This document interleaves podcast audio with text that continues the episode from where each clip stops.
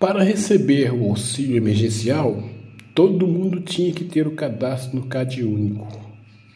E uma boa parte da família nunca conseguiu fazer esse cadastro.